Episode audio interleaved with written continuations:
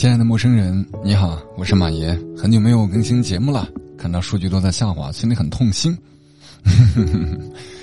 都是自找的。先说一下为什么很久没有更新节目了，因为以往我们这档节目都是去读一些别人的作品，我呢又那个脾气不好，遇到不好的文章，我忍不住想多说两句。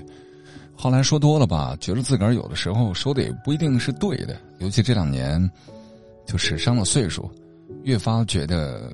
其实任何言论都有它的空间，只不过有的时候我们需要把这个前因后果讲清楚，会比较浪费时间。所以数据呢完播率比较差，因为没有人想听这种啊有一点点绕的或者有点点内容的东西，大家都想听一些有情绪的东西，所以这档节目就停更了很久。因为说白了是我自己没有办法突破自己了，我讨厌我自己。前两天看后台的时候，让我很欣慰，很多朋友都在呼唤说：“马爷，你总算想起来了，你居然还有这个节目，你为什么不更新啊？以前那种烂文章你也可以读，如果下次有什么作者找你麻烦，我们来跟你集资打官司。”让我还觉得有点不好意思了，所以痛定思痛吧，既然热爱音频这一块儿，还是要去做的。如果这件事情，我再不做的话，这一年，我怕我到了十二月底的时候，真的不知道该怎么回味它了。以前在电台的时候，常讲的一句话，我希望我自己有一天八十岁了，或者很老的时候，在阳台上躺着摇椅，给孙子说：“孙子，爷爷当年可厉害了。”然后这是爷爷曾经录过的节目，我希望有那一天。好了，言归正传吧。虽然说有些内容我还是不喜欢，但我还是会秉持着我的个性。我认为好的一定会给他点赞，我认为不好的我也会告诉你哪里不好。你可以反对我的观点，你可以写信告诉我，你也可以骂我都 OK 的，好不好？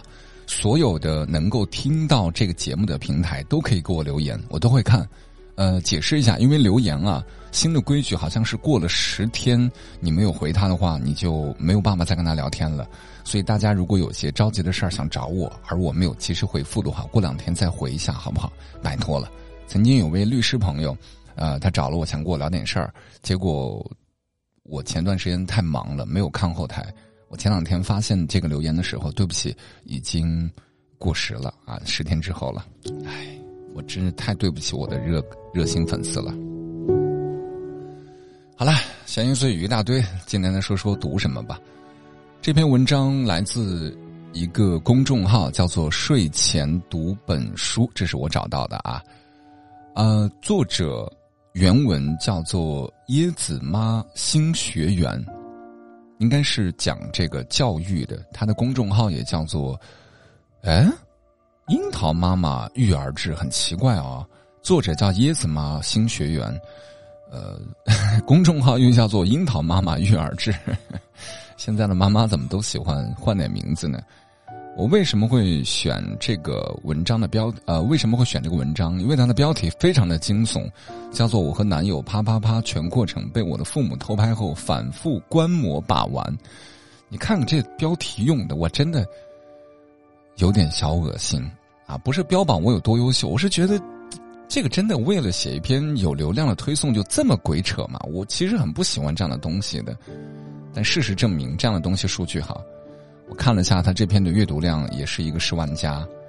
作者叫做椰子妈，自我备注是科学育儿、情感娱乐、星象占卜。那我觉得这个科学科学育儿就科不到哪儿去了。星象占卜，行吧，这一类的东西我觉得都属于互联网的垃圾产物。但是数据好，所以我们来聊一聊我为什么对这个事儿特别的恶心。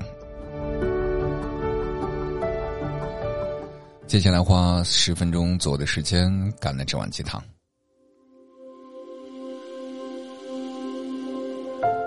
我和男友啪啪啪全过程被我父母偷拍后反复观摩把玩。作者：椰子妈。在如今这个时代，泄露隐私现象早已不是什么稀罕事儿。但如果想窥探你秘密的人是父母，恐惧指数。是不是一下子就飙升了呢？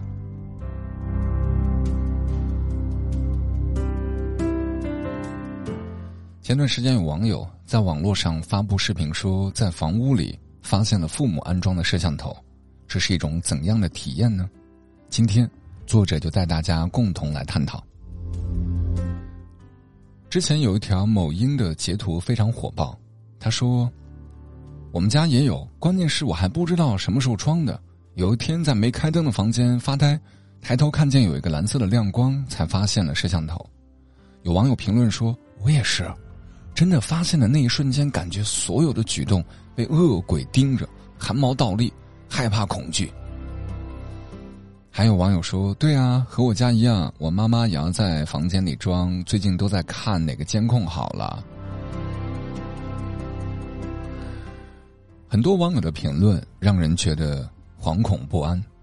原来这位抖音博主经历并非个别情况，有许多孩子都表示自个儿长期生活在监视之下。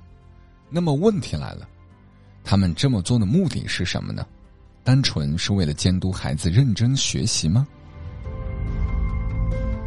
要知道，孩子在自己房间是要换衣服的，没准儿裸露的身体就被摄像头捕捉个正着。做爹娘的明晃晃看见这些，当真觉得正常吗？毕竟为人母不需要考试，如果有本身心里就变态的，万一生出什么邪念，可如何是好？有一部电影叫做《来电狂想》，这部电影当中，女中学生乔乔想和小男友过夜，试探性的打电话给父亲报备，接下来说出了自己的心里话。他说：“爸，你真好，不像我妈，老是像盯贼似的盯着我。要不是您告诉我，我都不知道她在我房间里装了摄像头，还没事儿老是查我手机定位。”这时，爸爸看了身边的妈妈一眼。连忙打圆场说：“哎呀，你妈那是为了你好。”但实际上，母亲在女儿心中的形象算是彻底坍塌了。她很难去相信这样的妈妈对自己并没有恶意。而女生小柔的遭遇则更加令人同情。她将相恋三年的男友带回家见父母，两人顺理成章的住在了小柔的房间里。年轻人干柴烈火，晚上自然而然就发生了一些事儿。结果第二天，两人就在房间发现了一枚针孔摄像头，立马瞳孔地震，不知所措。后来，小柔经过询问母亲，才得知，早在十年前，父亲就在他房间里装了摄像头，当时是为了防止他贪玩不学习。如今，摄像头已经很多年没有开启了。也就是说，昨晚那些不可描述的画面并没有真的被拍下来。然而，即便如此，小柔依然无法原谅父母，她毅然决然的搬了出去，并发誓结婚之后尽量不和娘家有瓜葛。父母这种强烈到窒息的控制欲，对孩子的未来人生会怎样的影响呢？伦敦大学的教育专家经过研究后发现。家长控制欲越强，孩子长大后的独立性会差，依赖性会强，幸福指数会低。对于很多孩子来说，无法选择原生家庭，又摆脱不了阴影，透出一种深深的无力感。唯有长大之后，不断的弥补伤痛，或许才能换来一些安慰。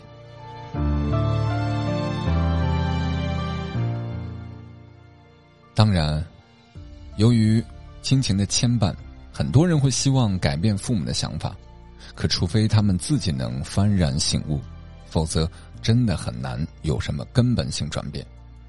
当你跳脱出来冷静思考，就会发现他们的行为比宾馆里的摄像头以及电车痴汉的行为更加让人忍无可忍，而且这样的负面情绪会让你陷入无休无止的负能量循环中。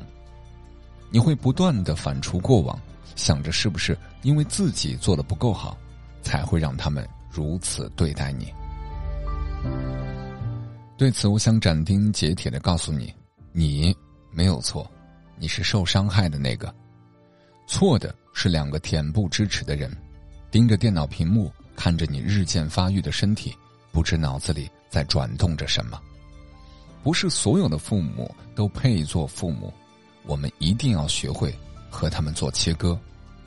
最后，我想告诉那些在孩子房间装监控的父母，你们的行为违法，侵犯了孩子的隐私权，孩子有权要求你们停止这样做。如果你们仍然一意孤行，必然要承担侵权责任。自我救赎未必大获全胜，深陷泥潭只有死路一条。努力开阔全新的人生，才是原生家庭糟糕的人唯一出路。哎呀，好家伙，我总算是忍着恶心把这篇文章读完了呀！我跟你讲，我在读这篇破，这不叫文章，这叫做垃圾。在读这篇垃圾的时候，我真的忍不住屡次三番的想掀桌子，这什么玩意儿？就是为什么我们的互联网朋友圈充斥一些这种标题的东西，叫做“我和男友啪啪啪全过程被我父母偷拍后反复观摩把玩”，你看看这标题有多恶心。然后我们就通篇去看，哎，这个事情到底发生在哪里？他就讲那个网上的网友的东西，哎，网友哦，未经证实的网友，为什么？因为那帮网友跟这个作者一样，都是恶心的人。就是为了编这种故事去赚流量，明白吗？所以用了一个编造的谎言去证明自己的这篇文章的利益是对的，这本来就是胡扯，这真是两个胡扯的人凑一块儿了。然后他这个文章标题在哪里出现了？他说：“原来他的小柔啊，他讲那个网上的例子，然后说小柔的遭遇更加令人同情。小柔是谁？哎，从头到尾没有人去讲，是朋友，是他的粉丝。”是网友什么都没有，就是编撰了一个小柔。小柔的故事是什么呢？相恋三年的男友带回家，两人顺理成章住在家里，然后晚上干柴烈火就怎么怎么样了。拜托，大家都是成年人，你一般情况之下带自己的男朋友回家或者带自己的女朋友回家，一般情况下第一次见面是不会住在一个房间的，哪怕装装样子，你也要住沙发，这是个对吧？那就算说一切都成立，那。故事说的都是对的，好不好？我们就是住在一起了，我们就是怎么怎么样了。然后第二天，哎，你说奇怪不奇怪？第二天就在家里发现了针孔摄像头，哈，哦，我我读到这种东西，我就觉得胡扯到什么程度了。家里装摄像头是件很常见的事情，我公司有，我家里有，为什么？因为公司装摄像头不用解释吧？这很好解释吧？安全隐患呀！我家里装摄像头干嘛？也是安全隐患呀！我爸七十了，那我装摄像头，如果有什么事儿，我看一下有问题吗？我装在客厅有问题吗？我真的，而且谁在家里装针孔摄像头？你说这编这故事那是我们脑袋被驴踢过这个椰子吗？你为了流量脸都不要，嘿推！好，我们假设他编点合情合理，好不好？我们假设我们再往后看这个漏洞在哪里？好。